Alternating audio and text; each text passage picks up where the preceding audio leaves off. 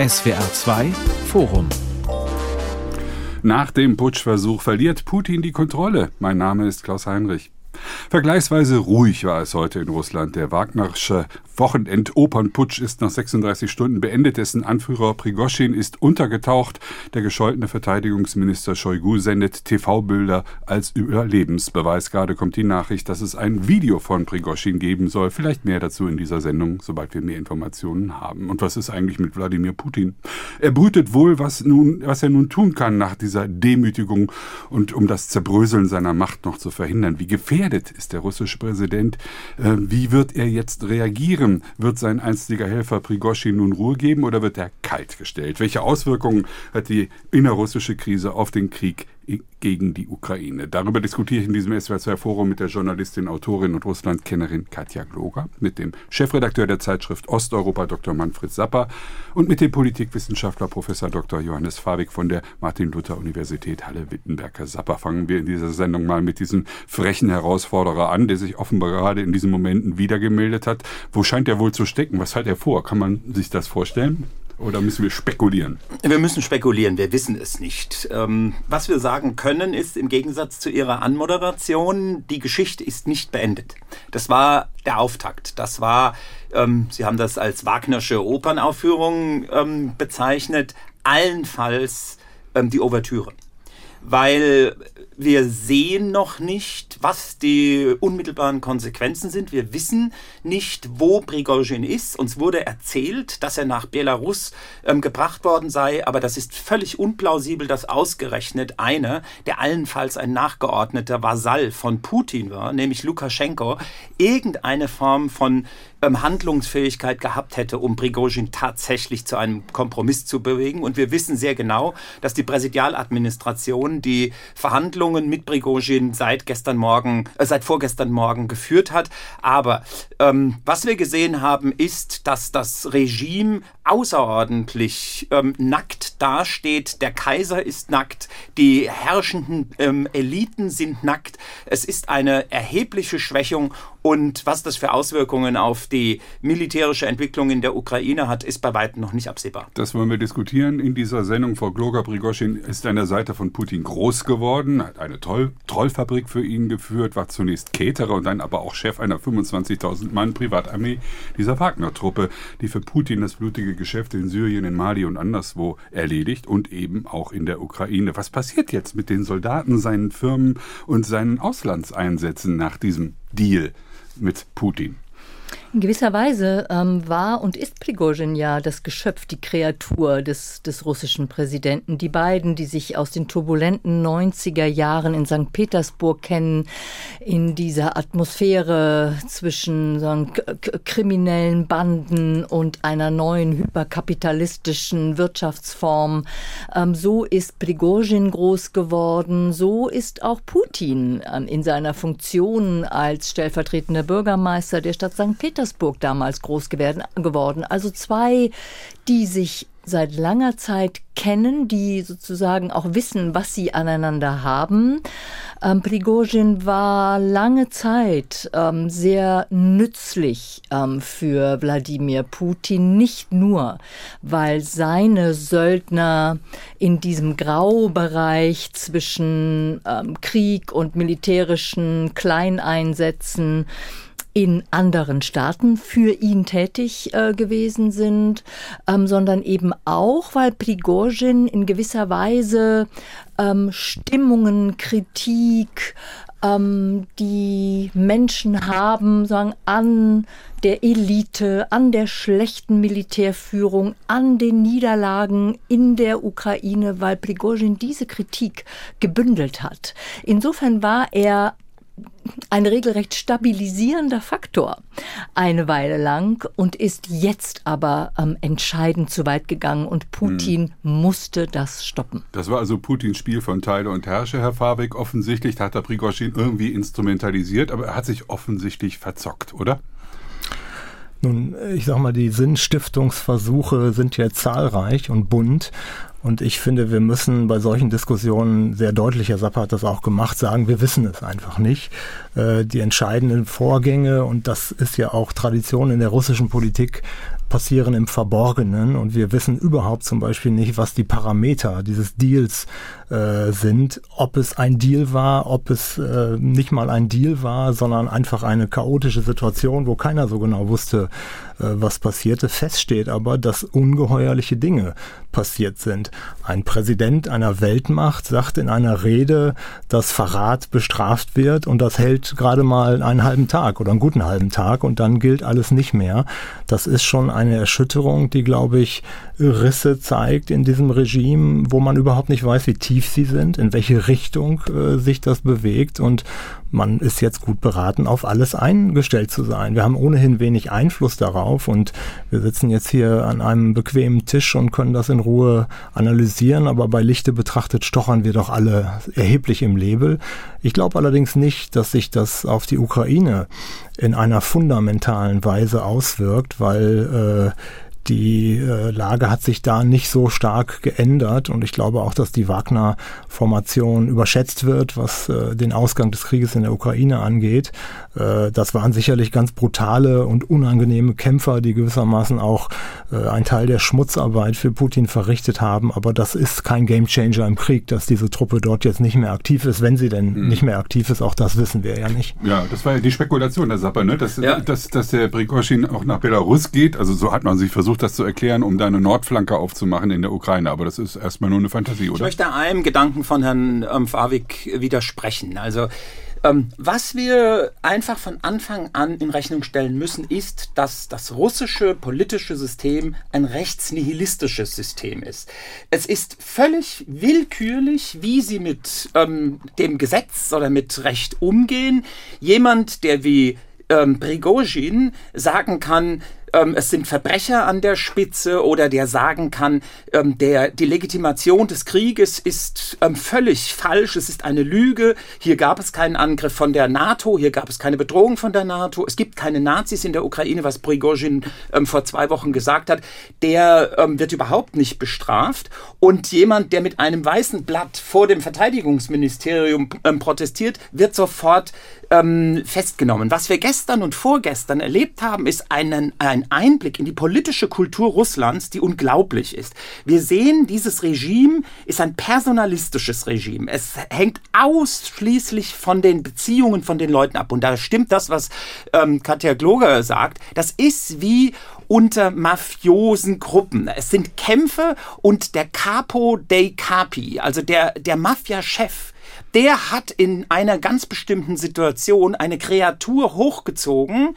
die sich plötzlich gegen ihn wendet und hat sie in dieser Situation nicht mehr unter Kontrolle. Aber was wir gesehen haben, war, dass die Loyalität der anderen Kapi, also die Loyalität zum Beispiel der Militärführung, überhaupt nicht wirklich sichtbar war. Es hat sich niemand gegen ähm, die vorrückenden Wagner-Truppen ähm, gewehrt. Es wurde gezeigt, dass der stellvertretende Verteidigungsminister und der stellvertretende Generalstabschef in Rostov-na-Danu in dem Militärbüro ähm, feixend nebeneinander saßen. Und das ist so ungewöhnlich. Die ganzen Jahre, auch im Ukraine-Krieg, hat das Wagner-Kommando die Rückendeckung des Militärgeheimdienstes GRU und des FSB gehabt. Und sie sind in einer institutionellen Konkurrenz gegen das Verteidigungsministerium und gegen den Generalstab. Und deshalb hat Wagner die ganze Zeit und Prigozhin persönlich immer die Rückendeckung haben können. Und das haben wir gestern gesehen. Aber das ist wirklich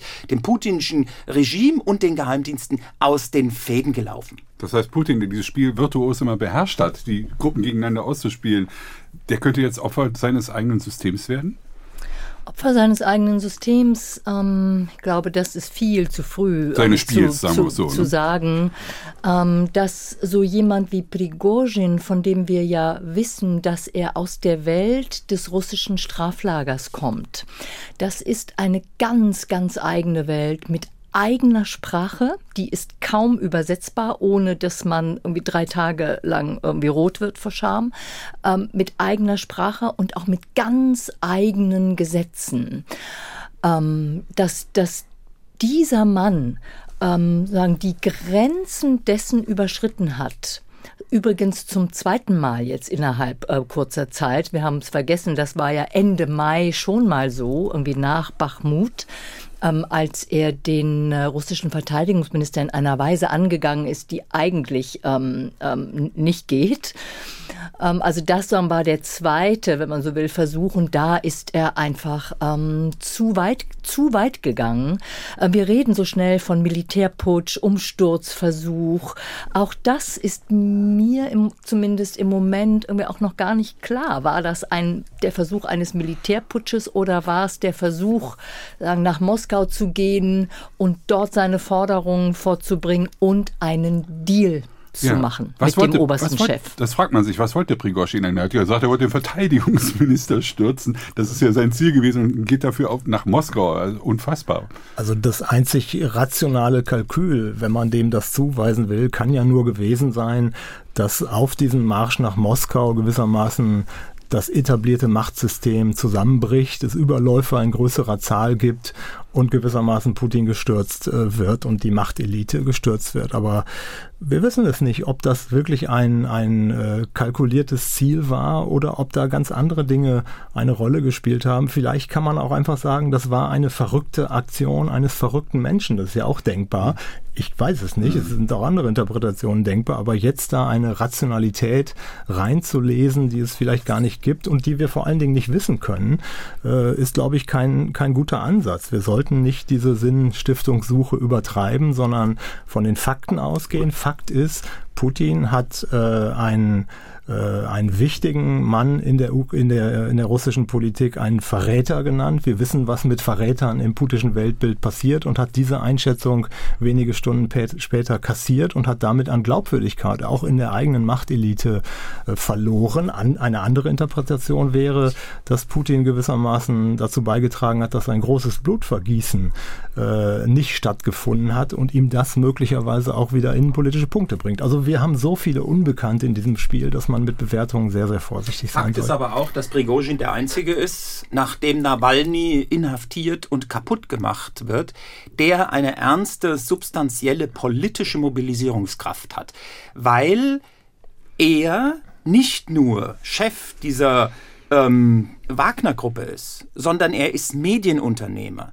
Er hat einen Apparat, der virtuos seine Politik eigentlich ins Land gebracht hat. Er ist Milliardär, also er ist wirklich auch wirtschaftlich ähm, stark. Und obwohl er sich als Kämpfer gegen Bürokraten und gegen die Elite und gegen ähm, Korruption ähm, stilisiert, ist er faktisch der Einzige, der momentan in der Lage ist, ähm, auf verschiedenen Feldern ähm, Unterstützung zu mobilisieren. Und ich glaube, dass einige der Leute in der mittleren Armeeführung und die genannten Geheimdienste in einer gewissen Weise hinter dem durchaus stehen, was Prigozhin in den letzten Wochen und Monaten systematisch ähm, vorgebracht hat. Und er ist insofern eine echte Gefahr für das austarierte ähm, Regime Putin und die Pfeiler ähm, aus den Geheimdiensten und aus den anderen Gewaltapparaten. Wir wollen aus den Fakten lernen. Wir haben erlebt, dass Prigozhin einen Marsch von fast 1000 Kilometern hinter sich gebracht hat, hinter Moskau, wenn das stimmt. Diese Angaben mit äh,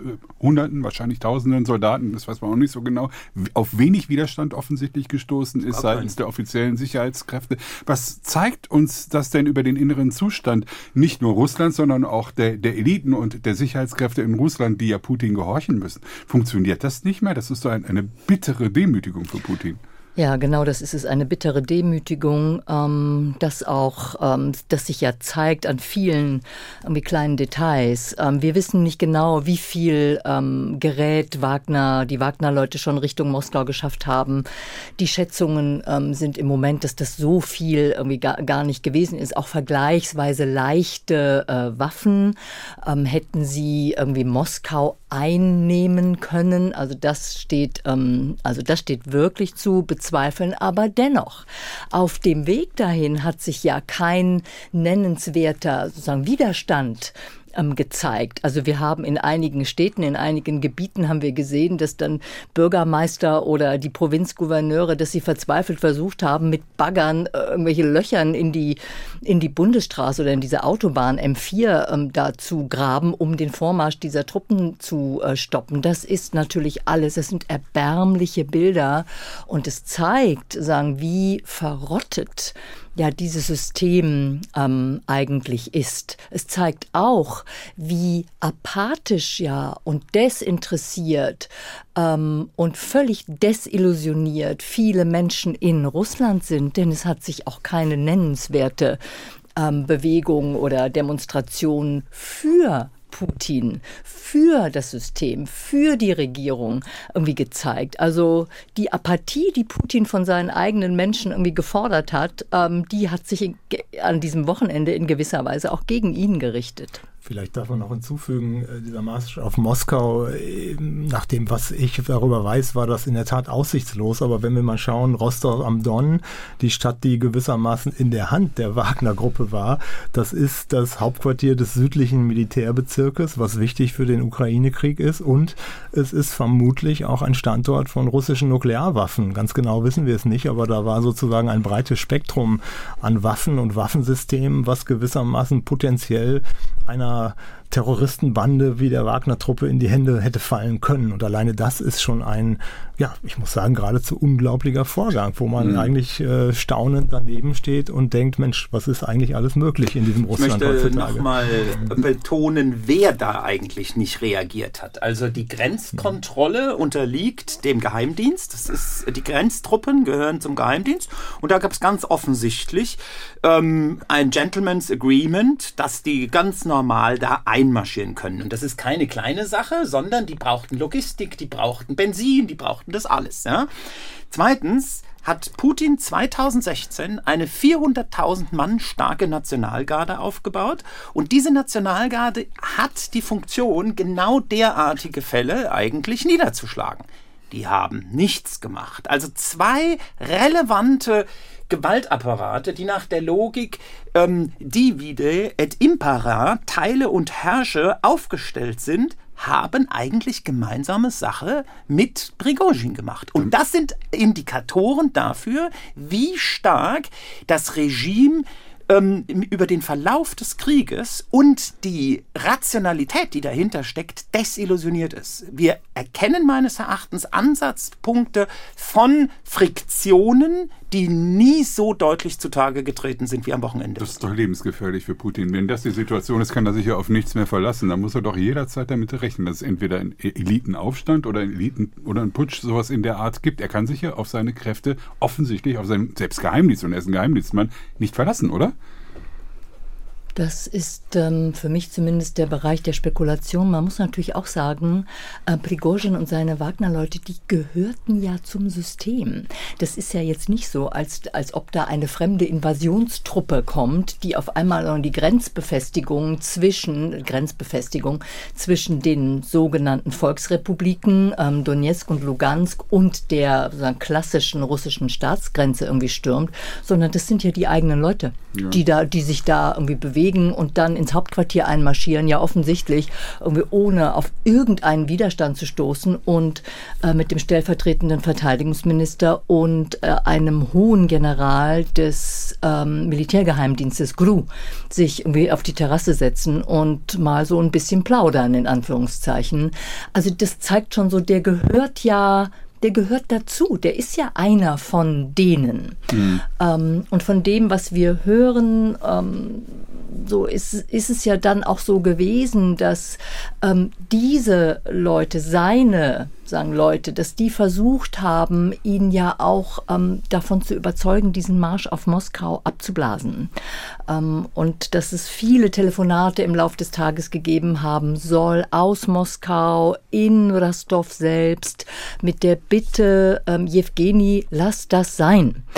Ähm, so, dass man da, wie man das dann so unter Männern und unter Militärs irgendwie ähm, regelt. Aber darauf hat er sich äh, nicht eingelassen, sondern erst zu einem Zeitpunkt eingelassen, als er offensichtlich ver, ähm, vergleichsweise sicher sein konnte, dass ähm, ähm, ihm zunächst mal nichts passiert und vor allen Dingen auch, dass seinen Truppen, die er ja das Orchester nennt, ähm, dass denen erst auch erst einmal auch nichts passiert, dass sie nicht ins Gefängnis ja, gehen. Herr Fabrik, Sie hatten vorhin gesagt, möglicherweise könnte es Putin sogar nützen, dass er ein Blutvergießen äh, vermieden hat im Ansehen in der Bevölkerung. Aber sein Standing in der Bevölkerung der letzten 20 Jahre, wenn ich das richtig verstehe, ist doch eigentlich, ich garantiere euch, dass ich dieses riesige Land zusammenhalte, dass es euch einigermaßen gut geht in diesem Land, dass ihr nichts zu befürchten habt von innen und von außen. Und genau das ist doch der Punkt, der geknackt wurde. Der Kaiser ist doch, wie Manfred Zappa das vorhin gesagt hat, nackt.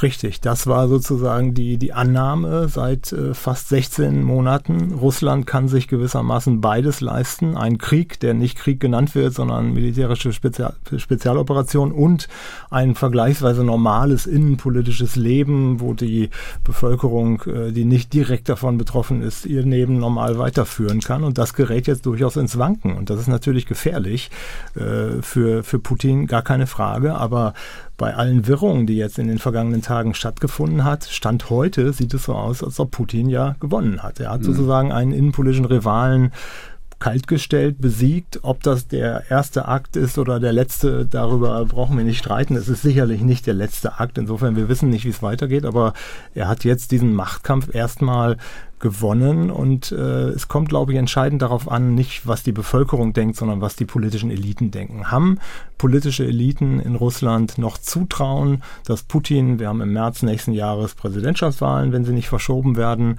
und das sind natürlich keine Wahlen nach unseren Standards, ist ja völlig klar, und es ist ausgeschlossen, dass da ein Gegenkandidat gewinnt. Das ist aber auch nicht die Funktion, die Wahlen in autoritären Systemen haben, sondern das ist Elitenrückvergewisserung gewissermaßen. Und wenn Putin es nicht schafft, bei seinen Eliten den Eindruck weiter zu verfestigen, dass er das Ding nochmal rocken kann, Lachs gesagt, dann hat er verloren sozusagen. Und ich glaube, das Spiel ist noch nicht entschieden, weil wir Putin natürlich auch nicht unterschätzen sollten. Und wenn ich mir die kurzen Reaktionen am Samstag anguckte, wo alle Welt äh, das gewissermaßen so kommentiert hat, dass jetzt deutlich ist, wie dumm doch Putin ist und so weiter, ist ein skrupelloser Aggressor, um das auch klar zu sagen. Aber ich halte ihn nicht für dumm und auch in dieser innenpolitischen Situation nicht für so dumm, dass ihm die Dinge entgleiten. Und wir werden sehen, wie das weitergeht. Aber Prigozhin ist jetzt kaltgestellt und Putin hat diesen Machtkampf kurzfristig gewonnen. Das steht fest. Nur rechnet man eigentlich damit mit einer aggressiven Reaktion von Putin, innenpolitisch zumindest. Wir wissen nicht, ob die kommt.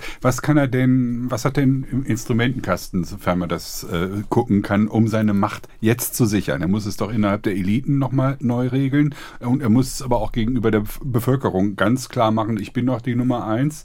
Und ich, ihr habt auch was davon, dass ich die Nummer eins bin, um, damit dieser Staat nicht völlig in einen terroristischen Staat umkippt, der die Bevölkerung massiv unterdrückt, sondern noch vergleichsweise äh, freiheitlicher sein kann. Was kann er jetzt tun?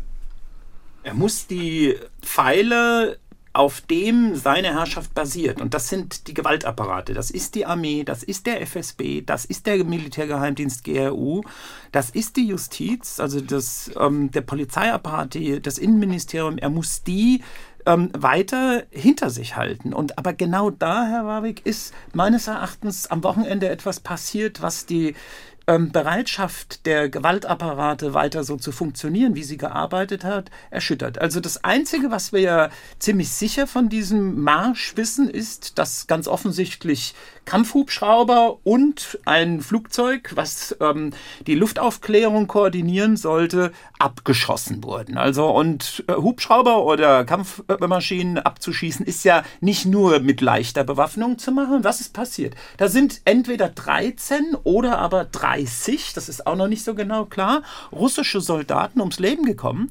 Und ähm, am Abend, was Sie auch selbst angesprochen haben, wurde die, wurde die ähm, ähm, Straffreiheit für diese Leute erklärt. Das heißt, die Soldaten, die da ums Leben gekommen sind, sind nicht im Rahmen des Krieges ums Leben gekommen, sondern einfach so. Und die Frage, ähm, wie legitim ist so etwas, wirft die Frage auf, wozu kämpfen wir eigentlich? Wozu machen wir das? Und es ist genau die Spaltung, die während des Afghanistan-Kriegs zur Delegitimation in den Kreisen der Armee geführt hat. Es waren nicht irgendwelche Bürgerproteste, nicht die Zivilgesellschaft, nicht die Medien, sondern die Soldaten, die Generalität, die Offiziere, Offizier, das Offizierkorps, die haben gesagt, wir haben die Schnauze voll. Und genau das ist die Situation, in die wir momentan ähm, Einblick bekommen haben dadurch, welche Erosion in den relevanten Machtpfeilern und in den Apparaten, die den Krieg führen, ganz offensichtlich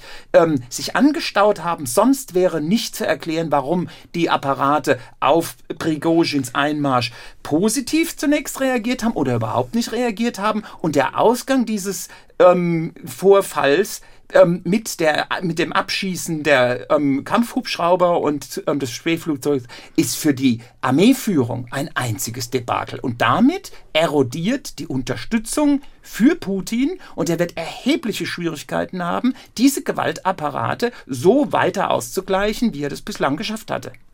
Nun kennen wir die Schlagzeilen, sagen die die Propagandaapparate, sprich Staatsfernsehen, ähm, Twitter, was irgendwie liefern sollen. Die kennen wir noch nicht ganz noch nicht ganz genau. Also im Moment scheint es da noch so, so eine Art Sortieren ähm, zu geben. Aber was kann Putin innenpolitisch tun? Er kann natürlich innenpolitisch ähm, die Schraube der Repression noch einmal weiter anziehen und da und versuchen so jeden ähm, Protest, auch Protest innerhalb verschiedener Gruppen der Eliten ähm, noch einmal weiter zu unterdrücken. Also das Stichwort Verrat und Bürgerkrieg und 1917, also das komplette Chaos, das er ja so skizziert hat in seiner ähm, kur kurzen Ansprache, ähm, wird dabei helfen können, so ihm das nötig ähm, erscheint. Ähm, aber zugleich ähm, wird es für ihn, glaube ich, auch um die Eliten bei der Stange zu halten, auch um die verschiedenen Gruppen der Eliten bei der Stange zu halten, ähm, wäre es schon gut und wichtig, in irgendeiner Form einen Erfolg in der Ukraine ähm, zu zeigen. Ähm, und das lässt jetzt erstmal nichts wirklich Gutes ähm, vermuten, wenn wir ähm, daran denken, könnte es irgendwann einmal, könnte es Ansätze zu Gesprächen geben, könnte es sogar Ansätze zu ähm, Verhandlungen geben. Das äh, fällt mir im Moment schwer vorzustellen. Das heißt, Sie vermuten eher eine Aggression im Ukraine-Krieg als innenpolitisch, um die Macht abzusichern? Aggression, das fällt mir schwer heute zu sagen, die Armee ist ja nun doch in einem ziemlich desaströsen Zustand, hat aber ähm, die vergangenen Monate genutzt, um nun doch Verteidigungslinien zu bauen gegen die Offensive der ukrainischen Armee, die vergleichsweise ähm, gut halten und die Offensive der ukrainischen Armee ähm, sehr mühsam und sehr ähm, schwierig machen. Hm, Sie haben ja vorhin gesagt, Herr Fabrik, es wird sich nicht so schrecklich viel ändern in diesem Ukraine-Krieg durch diese Vorgänge an diesem Wochenende. Ähm, es gibt also auch keinen Grund im Westen für Schadenfreude, was da jetzt passiert ist. Also ich würde das nicht so sehen. Natürlich wäre jeder froh darüber, also jeder am Tisch hier, denke ich, und auch die allermeisten in Deutschland und im Westen und wahrscheinlich sogar in Russland ein relevanter Teil, wenn dieses Regime verschwinden würde und irgendjemand übernehmen würde, der verhandlungsbereit im Ukraine-Krieg wäre und äh, da die Dinge sich zu einem besseren wenden. Aber wir müssen doch von den Realitäten ausgehen. Ich sehe überhaupt nicht, wer in der russischen Politik dafür in Frage käme, einen besseren Kurs äh, zu fahren. Und Prigozhin äh, wäre das gewiss nicht gewesen. Also ich meine, das ist ein Staatsterrorist sozusagen. Ähm, der hat im Übrigen nicht nur die Effizienz, die mangelnde Effizienz des Krieges kritisiert, sondern ist ja auch stark damit in Erscheinung getreten, dass er die Kriegsursachen äh, in Frage gestellt hat, die Kriegsziele in Frage gestellt hat. Also man könnte ja daraus äh, den Schluss ziehen, dass so einer wie Prigoschin einen, einen anderen, vielleicht besseren für die Ukraine Ansatz machen würde, aber daran glaube ich nicht. Also mhm. da ist, glaube ich, sozusagen die gleiche brutale Linie Linie.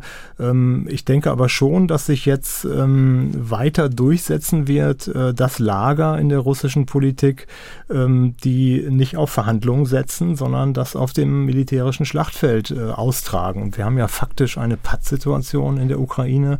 Und ich denke, wir müssen darauf setzen, dass es doch zu Verhandlungen kommt, auch wenn das äh, schwierig bis unmöglich ist. Diese Pattsituation, da kann niemand was gewinnen. Es mag möglicherweise kleinere Veränderungen an dieser 1000 Kilometer langen Front geben, aber die Opferzahlen sind sehr hoch.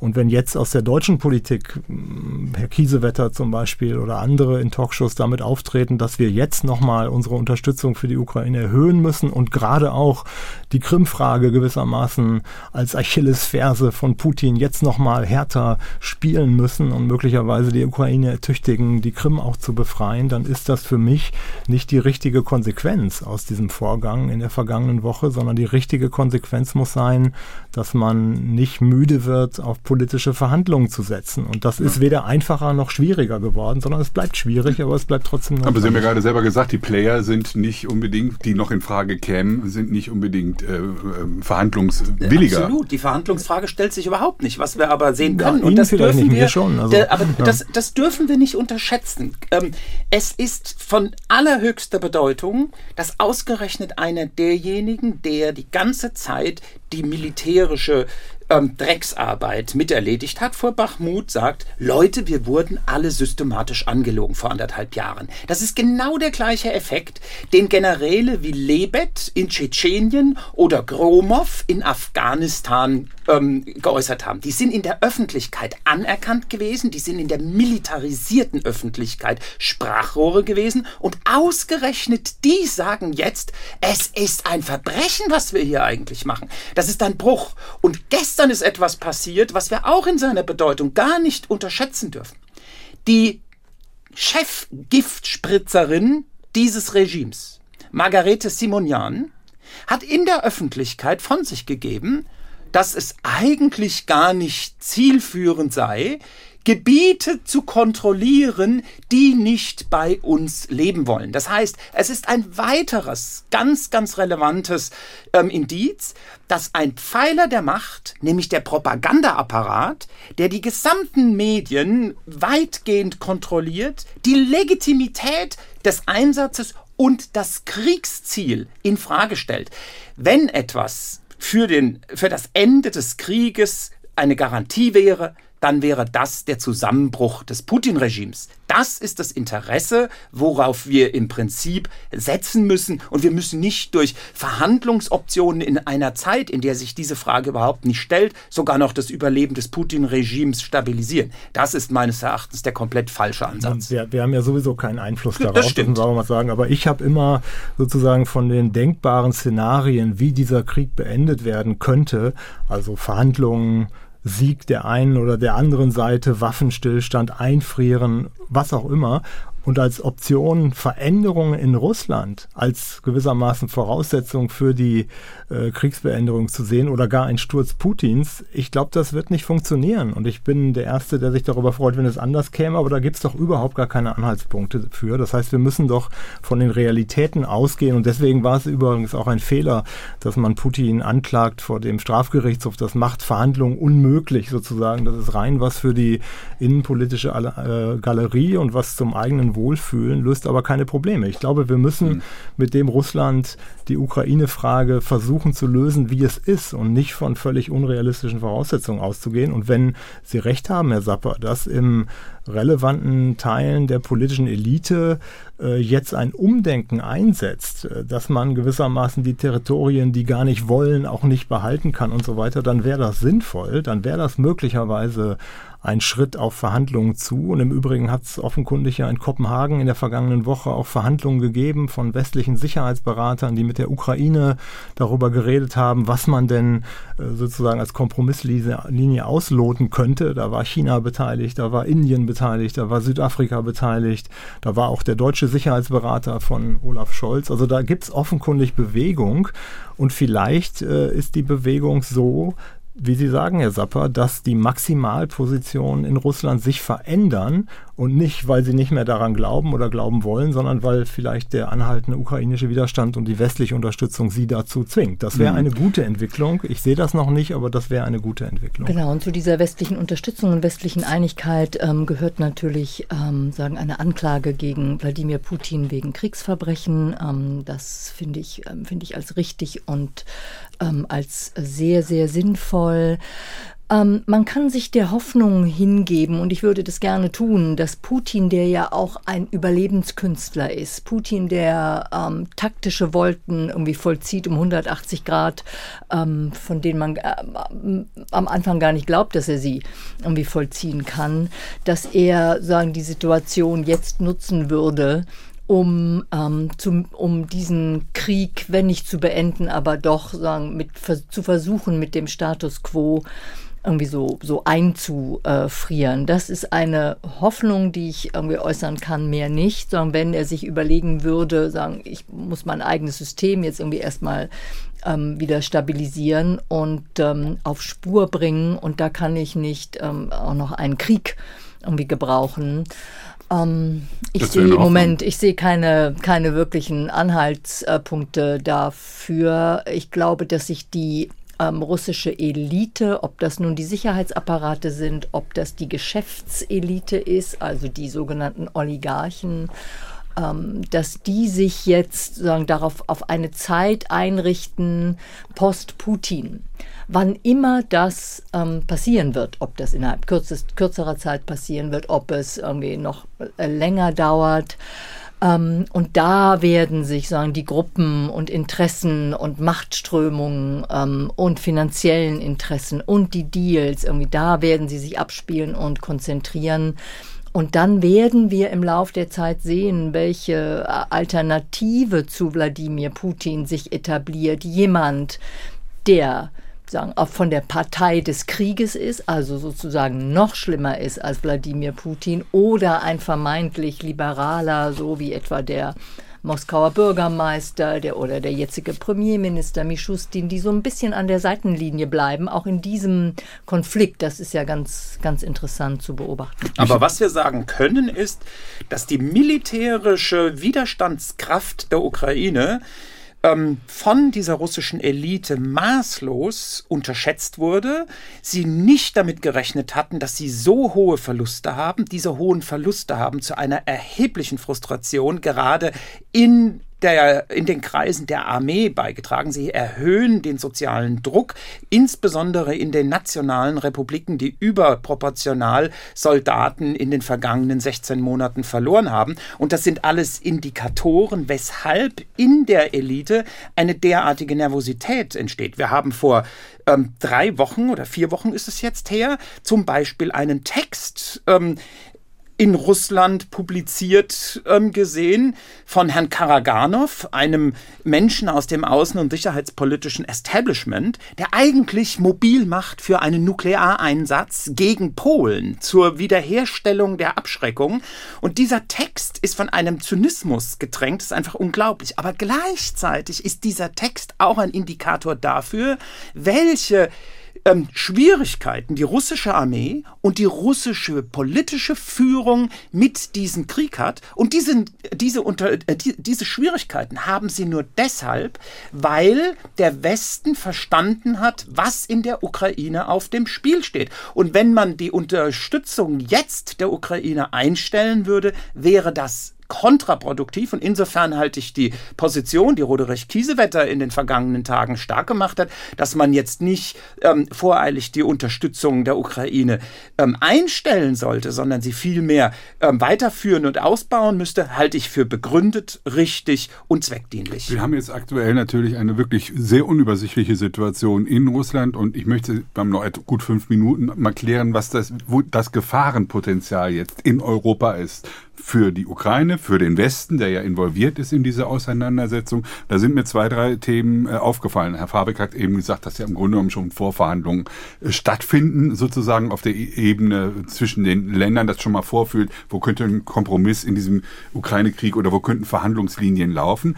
Parallel haben wir heute Herrn Zelensky, der mit, Herr mit Joe Biden gesprochen hat und äh, angeblich mit ihm auch über den Einsatz von Langstreckenraketen gesprochen hat. Das ist ja ein echtes Potenzial. Also da stellt sich natürlich die Frage, ob bei der Kriegsführung das russische Staatsgebiet überhaupt noch tabu ist. Das war ja eigentlich die Bedingung dafür für die westliche Ausrüstung der ukrainischen Armee. Gilt das noch? Auch mit Blick auf die Krim. Ist die Krim russisch? Natürlich, die Russen sagen es russisch. Ist das noch ein legitimes Kriegsziel?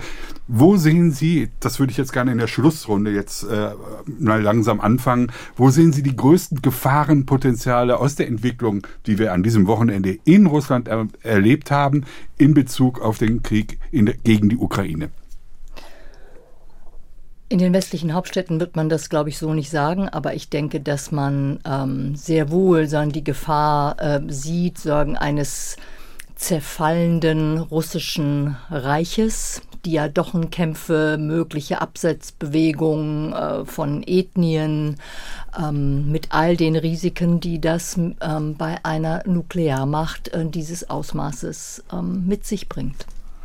Und wir haben möglicherweise über 3000 Atomraketen oder Atombomben, glaube ich, in, in, im russischen, ich weiß es nicht mehr genau, die Zahl äh, habe ich so im Gedächtnis. Es reicht jedenfalls Unmengen, um, die Unmengen. Welt, äh, um die Welt, ähm, um äh, ein, ein, Vielfaches ja. ähm, zu, ähm, zu vernichten. Und was war im Zerfall Russlands, wenn das in verschiedene Hände käme, natürlich auch ein großes Potenzial Und deswegen, äh, glaube ich, haben die Amerikaner, soweit wir das jetzt aus Washington hören, ähm, haben auch sagen, in der Ukraine das Signal gesetzt an diesem Wochenende, cool it. Mhm. Also nutzt die Situation äh, nicht aus, auch wenn ihr sie ausnutzen könntet. Ähm, da, ähm, offensichtlich ja schon aus immer wieder aus der Sorge vor möglich vor einer möglichen Eskalation. Ich kenne die Debatte um die um Eskalationsrisiko oder eben kein Eskalationsrisiko, aber ähm, wir können es eben nicht auf Null stellen. Hm, wie riskant ist die Situation? Ist die Ukraine fähig, cool zu handeln? Also das hoffe ich und ich sehe auch eigentlich keine Anhaltspunkte dafür, dass in den USA diese Grundhaltung, dass man äh, als äh, sozusagen sehr, sehr hoch gewertetes Ziel einen Krieg mit Russland vermeiden will, dass das nicht mehr gilt. Ich denke, das gilt unter Joe Biden weiterhin. Die Frage ist nur, ob es nicht doch dahin kommen könnte, dass die Dinge gewissermaßen auch unbeabsichtigt außer Kontrolle geraten und das ist nach wie vor äh, gefährlich. Nicht gefährlicher als letzte Woche, aber unverändert äh, gefährlich. Und das andere Szenario, ein Zerfall Russlands, das ist auch gefährlich. Ähm, und die Haltung, dass alles gewissermaßen, was Russland schwächt und je mehr Chaos in Russland herrscht, dass das gut für die Ukraine ist, diese Formel, die halte ich für zu einfach gedacht. Das wäre allenfalls ein taktischer, kurzfristiger Vorteil für die Ukraine, aber ich glaube möglicherweise längerfristig, also strategisch geschaut, durchaus ein potenzieller Nachteil. Ähm, und wir wissen jetzt nicht, in welche Richtung das geht. Also es kann auch auf Eskalation stehen. Und wir haben das gerade ja schon diskutiert, dass Putin jetzt was braucht, innenpolitisch, was er verkaufen kann. Und wenn die Fraktion, die gewissermaßen für Kriegsbegrenzung ist, jetzt schwächer wird, dann heißt das, dass die Fraktion, die für sozusagen Intensivierung des Krieges möglicherweise auch stärker werden kann. Das wäre auch eine denkbare Konsequenz der Ereignisse vom Wochenende. Wie brisant ist die Lage, Herr Sapper? Nicht brisanter als letzte Woche. Wenn ähm, Putin und die russische Führung nicht ähm, von dem Kriegsziel zurücktritt, die Ukraine vernichten zu wollen, und das ist nach wie vor das erklärte Ziel, ähm, so lange ähm, ist die größte Gefahr, dass wir aufhören, die Ukraine zu unterstützen, weil es ähm, darum geht, die europäische Sicherheitsordnung, wie sie bis zum Jahr 2014 existiert hatte, wiederhergestellt werden muss und die territoriale Integrität, die Freiheit und die Selbstbestimmung der Ukrainer ähm, ein wichtiges Ziel ist und das gilt es zu unterstützen, weil es das Ziel der Europäer ist, in diesem Sicherheitssystem ähm, zu leben. Irgendwann muss dieser Krieg zu Ende gehen. Wird es Wladimir Putin sein, der einen Vertrag, sei es ein Friedensvertrag oder was auch immer, unterschreiben wird? Ganz kurze Antwort, weil wir haben noch eine Minute. Ich weiß es nicht. Ich würde es so gerne wissen. Herr Fabik? Ich gehe davon aus, dass Putin durchaus noch im Sattel sitzt und derjenige sein wird, der irgendwann einen Friedensvertrag unterzeichnet. Alle Kriege der vergangenen 30 Jahre, die die Sowjetunion in Russland geführt hat, wurden nicht von dem jeweiligen Generalsekretär oder dem Präsidenten unterzeichnet, sondern von Militärs oder von Technokraten. So wird es auch diesmal sein. Putin wird nicht als Friedenspräsident in die Geschichte eingehen. Falls er dann überhaupt noch Präsident sein wird. Das war das SWR2-Forum mit dem Thema Nach dem Putschversuch verliert Putin die Kontrolle. Es diskutierten die Journalistin, Autorin und Russlandkennerin Katja Gloger, der Chefredakteur der Zeitschrift Osteuropa Dr. Manfred Sapper und der Politiker Politikwissenschaftler Professor Dr. Johannes Warwick von der Martin-Luther-Universität Halle-Wittenberg. Mein Name ist Klaus Heinrich.